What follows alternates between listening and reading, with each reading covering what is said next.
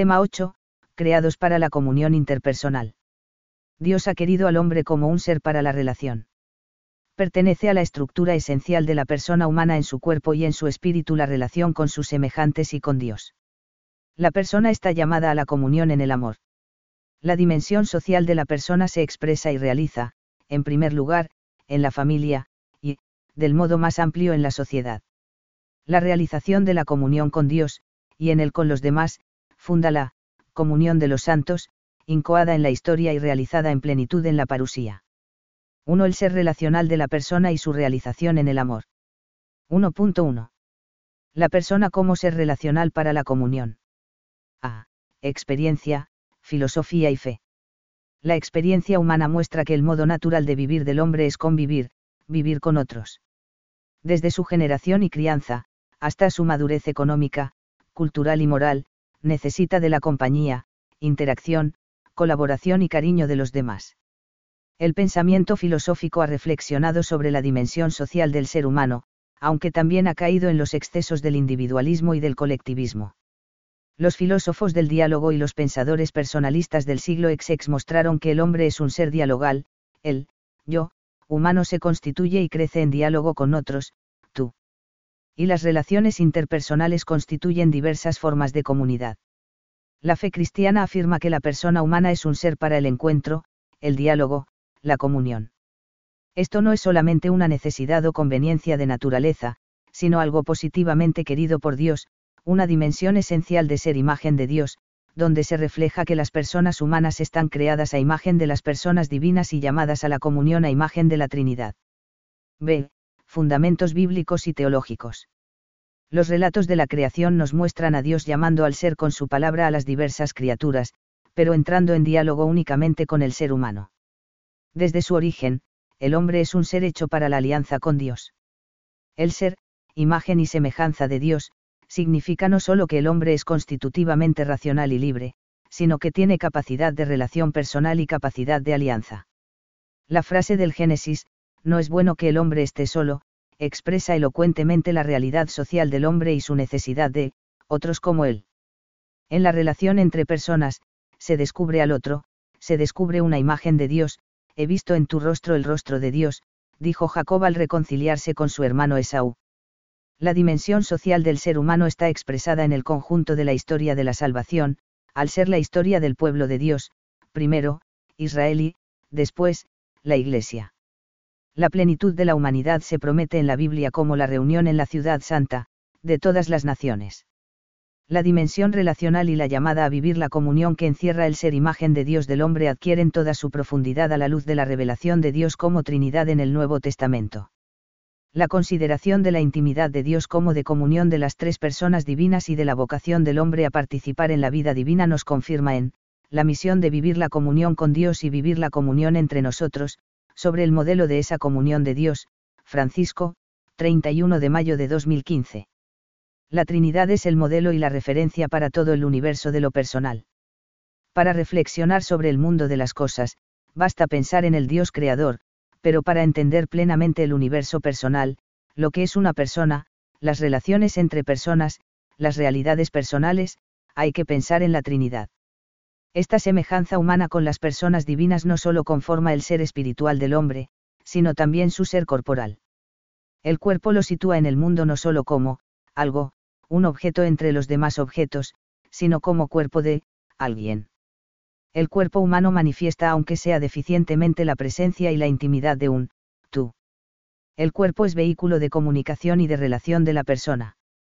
La relación ordinaria entre las personas humanas se realiza por la mediación corporal, Marcel. 1.2. El amor y la realización de la persona. El ser humano es un ser hecho para la relación con Dios y con los demás, lo cual alcanza su máxima realización en el amor el amor es la respuesta adecuada a lo que es Dios y a lo que es el hombre. La entrega amorosa de sí, Siefar. GS 24, es el horizonte de la vida y de la realización humana y el sentido de la libertad.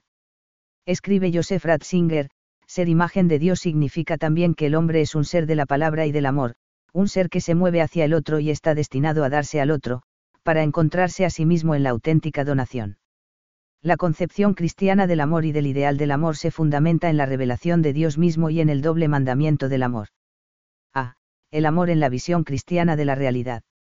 A la luz de la fe, el amor tiene un protagonismo decisivo en la visión de la realidad en su conjunto y, consiguientemente, en el desenvolvimiento de la vida de los individuos y los pueblos. La divinidad que se nos manifiesta en la Biblia es el Dios personal y trino que, por amor, crea todas las cosas. Él ama a sus criaturas y es la fuente de todo amor, porque Él es amor. Las personas humanas se saben amadas por Dios, capaces de amar de modo semejante a Él, y llamadas al amor en la relación con Dios, con los demás y con las cosas. La visión creyente de la realidad no ignora el desorden introducido por el pecado en el plan de Dios, pero sabe que el amor divino persiste y se muestra como misericordia en la historia. De modo que, tanto la llamada al amor, como la posibilidad y el modo de vivirlo se manifiestan y se hacen reales en Cristo. Jesucristo es el Hijo amado del Padre que revela el amor del que le ha enviado. En Jesucristo, de una vez y para siempre se manifestó el amor de Dios, ni criatura alguna podrá separarnos del amor de Dios manifestado en Cristo Jesús Señor nuestro, el Dios del amor, el Dios de la caridad y de la paz estará con vosotros, y Dios como amor, porque Dios es amor. Jesús se presentó a sí mismo, y así lo aceptaron sus discípulos, como imagen visible de Dios invisible, y también el primogénito y modelo de muchos hermanos. En él se encarna y visibiliza el amor divino, y en él se realiza plena y modélicamente el amor humano. B. El doble precepto del amor. El antiguo precepto del amor a Dios y al prójimo se renueva en el Nuevo Testamento. La filiación respecto al Padre y la fraternidad respecto a todos los demás, marcan decisivamente la vida que brota del Evangelio.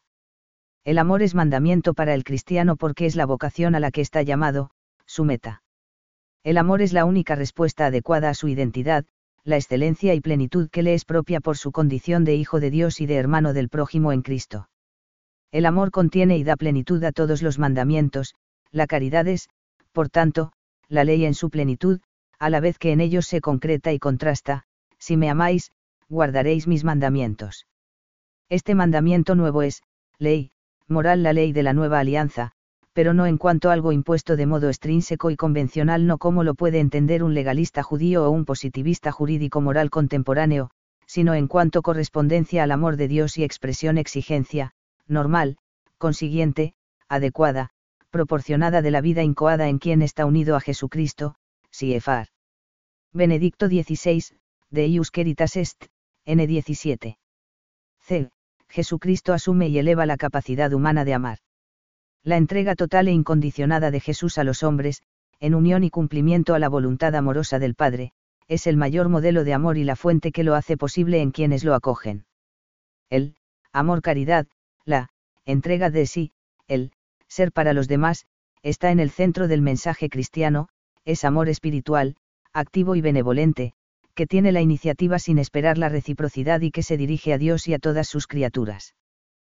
Pero el centro no es el todo. Jesucristo asume, purifica y expande las capacidades humanas de amar, Siefar. Benedicto XVI, de Ius Caritas Est, N8. Por tanto, desde la perspectiva de la caridad quedan elevados, no aniquilados, todos los componentes del amor, el entusiasmo ante el bien, eros, amor, el cuidado y benevolencia para con el ser amado, agape, caritas, la unión afectiva que aspira a la reciprocidad, filia, amicitia. También, desde la perspectiva del don de la caridad, aunque cobren una singular primacía el amor a Dios y el amor universal al prójimo, son todos los tipos de amor, con todos sus elementos espirituales y sensibles, los que se purifican y elevan, el amor esponsal, los amores paternales y filiales, la amistad, el amor a las cosas buenas y bellas, y, por supuesto, el amor a Dios y el amor a todo prójimo. 2. La sexualidad, el matrimonio y la familia. 2.1. La condición sexual, ser varón o mujer. La persona humana es unidad corporal y espiritual. La persona, en su integridad, es varón o mujer. La dimensión sexuada, es decir, la masculinidad o feminidad, es inseparable de la persona, no es un simple atributo. Es el modo de ser de la persona humana. Afecta al núcleo íntimo de la persona en cuanto total. Es la persona misma la que siente y se expresa a través de la sexualidad. Los mismos rasgos anatómicos, como expresión objetiva de esa masculinidad o feminidad, están dotados de una significación objetivamente trascendente, están llamados a ser manifestación visible de la persona, Conferencia Episcopal Española, La verdad del amor humano, 2012. La sexualidad responde al plan de Dios, y creó Dios al hombre a su imagen, a imagen de Dios lo creó, varón y mujer los creó. El, ser varón, o el, ser mujer, es algo bueno, querido por Dios, reflejo de la sabiduría y bondad del Creador. Les corresponde igual dignidad en cuanto personas y diverso modo de serlo. Es una manera de ser y, por tanto, una manera de vivir y de darse a los demás. Es constituyente de la identidad y vocación de Dios para cada uno. Ser mujer o varón pertenece a la constitución de la identidad de la persona, está en los genes, se expresa en los caracteres sexuales del cuerpo y afecta hondamente a todos los aspectos de la personalidad, particularmente a la afectividad, a la capacidad de amar y de procrear y, de manera más general, a la aptitud para establecer vínculos de comunión con otro la masculinidad y la feminidad son un constitutivo de la vocación personal. Cada uno, como varón o mujer que es, está llamado a desempeñar su papel y a hacer su aportación específica en la vida familiar y en todas las esferas de la vida social. El cristianismo no tiene una doctrina propia sobre los roles sociales de los sexos. Juan Pablo II ha hablado de, una subordinación mutua en el amor, mulieris dignitatem, N7. Corresponde a cada uno, hombre y mujer, reconocer y aceptar su identidad sexual. La diferencia y la complementariedad físicas, morales y espirituales, están orientadas a los bienes del matrimonio y al desarrollo de la vida familiar. La armonía de la pareja humana y de la sociedad depende en parte de la manera en que son vividas entre los sexos la complementariedad, la necesidad y el apoyo mutuos. Por la condición sexuada, cada varón está inicialmente llamado a ser esposo y padre, y cada mujer a ser esposa y madre. Pero, mientras que todas las personas están llamadas, por vocación divina, a realizarse en el amor a Dios y a los demás, no todas están llamadas a realizarse en la vida conyugal. Pueden darse diversas vocaciones al amor, si la primera es el matrimonio, otra es el celibato apostólico por el reino de los cielos, en servicio a la misión de la Iglesia. 2.2. Amor esponsal y comunión familiar. Las personas con vocación matrimonial realizan la lógica de la entrega en el amor esponsal y la comunión de vida familiar. El amor conyugal tiene unas notas características. 1. Totalidad, implica la integridad de dimensiones de la persona desde la afectiva a la intelectual, desde la corporal a la espiritual, de modo que en él, donde sí, que hacen los esposos se dan y se reciben como varón y como mujer. 2. Fidelidad y exclusividad, implica la totalidad del proyecto de vida con una persona en concreto, de modo que les lleva a proteger y alimentar cada día su unión. 3. Fecundidad, implica el darse y recibirse como potenciales padres, y la constitución de un hogar en el que acoger y educar nuevas vidas. Del mismo ser del amor conyugal brota, como su desarrollo dinámico y existencial, el matrimonio, la entrega y el compromiso mutuos por ser, una sola carne, por configurar sus vidas como comunidad de vida y amor por el matrimonio se establece entre el hombre y la mujer una alianza o comunidad conyugal por la que ya no son dos, sino una sola carne. El hombre y la mujer, permaneciendo cada uno de ellos como personas singulares y completas, son una unidad dual en cuanto personas sexualmente distintas y complementarias. La alianza que se origina no da lugar a un vínculo meramente visible, sino también moral, social y jurídico, de tal riqueza y densidad que requiere, por parte de los contrayentes, la voluntad de compartir, en cuanto tales, todo su proyecto de vida, lo que tienen y lo que son. No se reduce a una simple relación de convivencia o cohabitación. La unidad en la carne hace referencia a la totalidad de la feminidad y masculinidad en los diversos niveles de su recíproca complementariedad, el cuerpo, el carácter, el corazón, la inteligencia, la voluntad, el alma. 31. Dejar un modo de vivir para formar otro estado de vida, Conferencia Episcopal Española, la verdad del amor humano, N26. A la identidad y vocación de la mujer y el varón constituidos en matrimonio le sigue la expresión y el cultivo de su unión con la totalidad de su ser. Por tanto, también a través de su sexualidad. Lo biológico está integrado en la unión personal. Y cada acto sexual, dentro del conjunto de la vida conyugal y con su doble significado unitivo y procreador, es expresión de su amor alianza mutuo y lo hace crecer. La sexualidad, mediante la cual el hombre y la mujer se dan uno a otro con los actos propios y exclusivos de los esposos, no es algo puramente biológico, sino que afecta al núcleo íntimo de la persona humana en cuanto tal. Ella se realiza de modo verdaderamente humano, solamente cuando es parte integral del amor con el que el hombre y la mujer se comprometen totalmente entre sí hasta la muerte.